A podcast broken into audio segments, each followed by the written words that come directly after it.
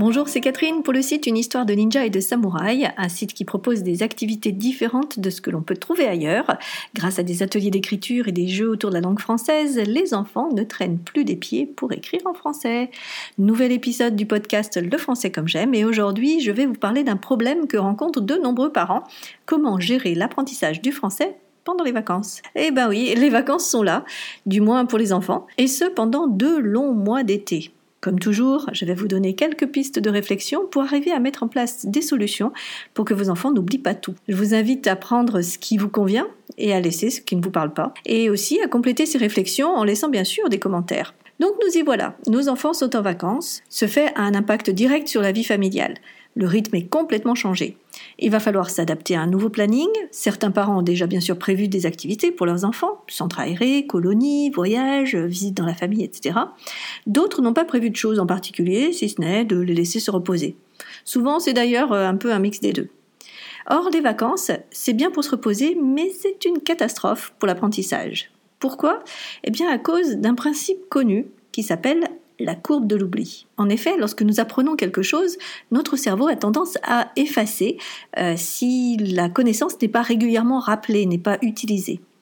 Et nous le savons bien. Euh, pour ma part, par exemple, j'ai appris l'allemand lorsque j'étais plus jeune. Je suis bien incapable d'aligner deux mots dans cette langue et encore moins de comprendre quoi que ce soit puisque cela fait des années que je n'ai pas pratiqué.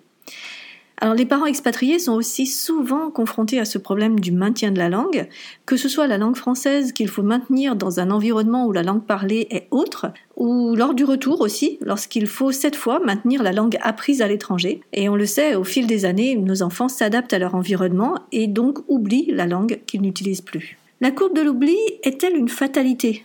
Non. Vous inquiétez pas, non.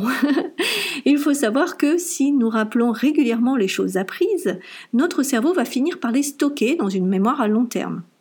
Ainsi, l'apprentissage est pérenne. Ok, régulièrement on a dit, hein, mais quelle est la fréquence idéale, me demanderez-vous? Aïe eh bien, si nous le savions de manière sûre, euh, je suis persuadée que ce serait déjà utilisé dans les écoles. Cette fréquence dépend de trop nombreux paramètres. D'abord, il y a l'enfant lui-même et sa capacité à se concentrer. Oui, la capacité à retenir dépend de chaque individu, et nous ne sommes pas égaux sur ce point. Puis, le type d'information à retenir. Est-ce que c'est du par cœur? Euh, Est-ce quelque chose de plus abstrait, comme une idée, un concept? Est-ce que c'est long? Est-ce que c'est complexe? Est-ce que ça inclut une représentation dans l'espace? Est-ce que ce sont des images? Bref, selon la nature de cette connaissance à acquérir, il faut que le rappel soit plus ou moins fréquent. Ce qui joue aussi sur la fréquence pour lutter contre l'oubli, ce sont les conditions d'apprentissage. Notre enfant est-il plus efficace le matin ou l'après-midi? Est-il dans un environnement sans distraction? Vit-il actuellement des émotions fortes qui pourraient le freiner dans son apprentissage? Tout cela peut rentrer en jeu. Enfin, il y a aussi le type de l'oubli. Car oui, on peut oublier de différentes manières. Soit notre cerveau n'arrive tout simplement pas à récupérer l'information, soit il y a une interférence avec une autre information, soit encore on récupère bien l'information, mais elle est incomplète, voire erronée. Alors, avant d'aller plus loin, je voudrais vous parler d'un mythe que je vous invite à complètement mettre au placard, celui de croire que nous avons une mémoire limitée. Nous serions un peu comme un disque dur euh, d'une certaine capacité, et puis euh, bah, une fois qu'il est plein, euh, il faut détruire certaines informations pour pouvoir en mettre des nouvelles. Alors, notre mémoire à court terme, oui, est limitée nous ne pouvons apprendre rapidement qu'un nombre défini d'informations. D'ailleurs, euh, est-ce que vous le saviez C'est pour cela que euh, lorsqu'on donne un numéro de téléphone, on ne donne pas les 10 chiffres les uns après les autres. Il faudrait pour ça 10 euh, cases pour les mémoriser. Mais on donne en fait 5 nombres. Et comme ça, on peut plus facilement retenir dans 5 cases de notre mémoire. Mais par contre, notre mémoire à long terme, elle, n'a théoriquement pas de limite. Le seul hic, c'est que pour rentrer les informations dans cette mémoire, il faut du temps. Et il faut revenir souvent sur les connaissances à retenir. Donc pendant ces vacances, nous allons lutter contre cette courbe de l'oubli pour que nos enfants arrivent sereinement à la rentrée sans avoir tout oublié. Voici quelques points pour vous aider. Tout d'abord, faire un planning. Oui, mettez noir sur blanc les points que vous voulez que votre enfant révise et surtout mettez une date je dis mettez, mais en fait, j'entends votre enfant et vous-même. Une discussion est vraiment essentielle avec votre enfant pour qu'il puisse s'impliquer dans ses propres révisions. Faire un planning, oui, mais aussi laisser de la marge. Ce planning doit être souple. une invitation de dernière minute chez un copain, une fête impromptue, euh, le besoin urgent d'aller à la piscine pour lutter contre la chaleur. Voilà, n'oublions pas que ce sont des vacances. Un bilan chaque semaine. Euh, regardez ensemble ce qui a été vu, ce qui n'a pas été vu, les points sur lesquels vous avez avancé et puis ceux qui sont à revoir. Un autre point, faites avec eux.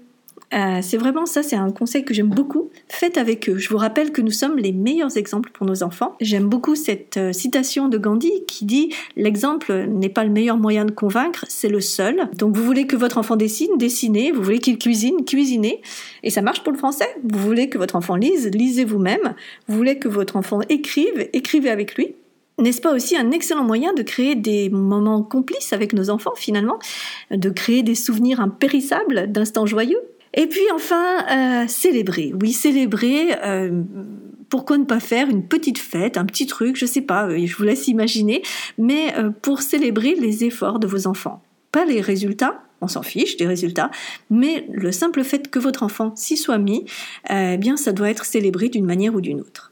Pour finir, je voudrais vous partager un autre point important dans l'apprentissage qui montre à quel point il est essentiel de mettre en place des révisions pendant les vacances. Lorsqu'un savoir est appris de manière différente, il reste plus longtemps en mémoire. Je le répète, c'est extrêmement important à mes yeux. Lorsqu'un savoir est appris de manière différente, il reste plus longtemps en mémoire. Je m'explique. Un enfant a vu par exemple en classe l'histoire de la Révolution française en vacances, il se trouve euh, qu'il est dans la région grenobloise, complètement par hasard, et il visite le château de Visil et bien sûr son musée de la Révolution française.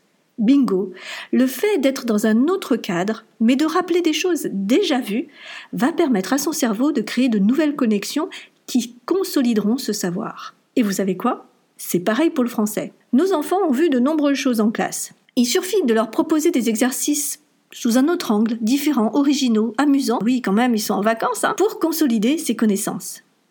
Je fais un petit aparté pour répondre aussi à la maman qui me posait la question suivante, les cahiers de vacances, est-ce que c'est vraiment utile?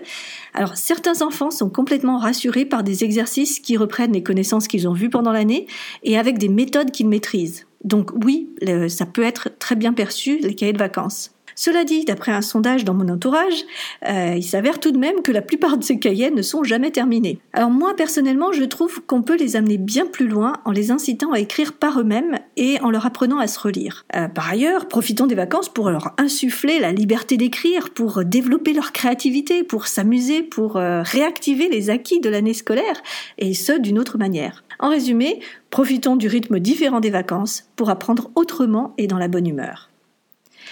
Alors qu'en pensez-vous? Euh, comment avez-vous planifié vos vacances? Êtes-vous de ceux qui préfèrent que vos enfants lâchent tout ou plutôt ceux qui préfèrent que vos enfants continuent de travailler pendant les vacances? Alors je sais que parmi vous, il y a des parents qui voudraient que leurs enfants travaillent, mais euh, ils savent aussi qu'un planning est complètement illusoire.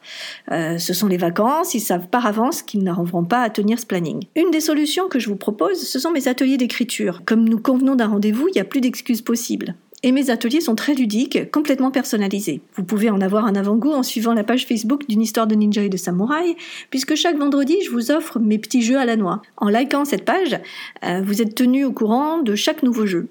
Donc si vous voulez plus de détails sur les ateliers en ligne, euh, je vous invite à aller sur le site Une histoire de ninja et de samouraï. Par ailleurs, si vous cherchez une alternative au cahier de vacances, j'ai créé un kit vacances dans lequel je propose des défis d'écriture. Votre enfant est embarqué dans une histoire et dans chaque chapitre, il va devoir à un moment écrire le suspense va, je l'espère, hein, l'amener jusqu'au bout de l'aventure. Alors attention, ce kit n'est disponible que pendant les vacances scolaires. Et j'ai déjà de très bons retours, donc si ça vous intéresse, allez faire un tour sur le site. Je vous laisse voir tout ça.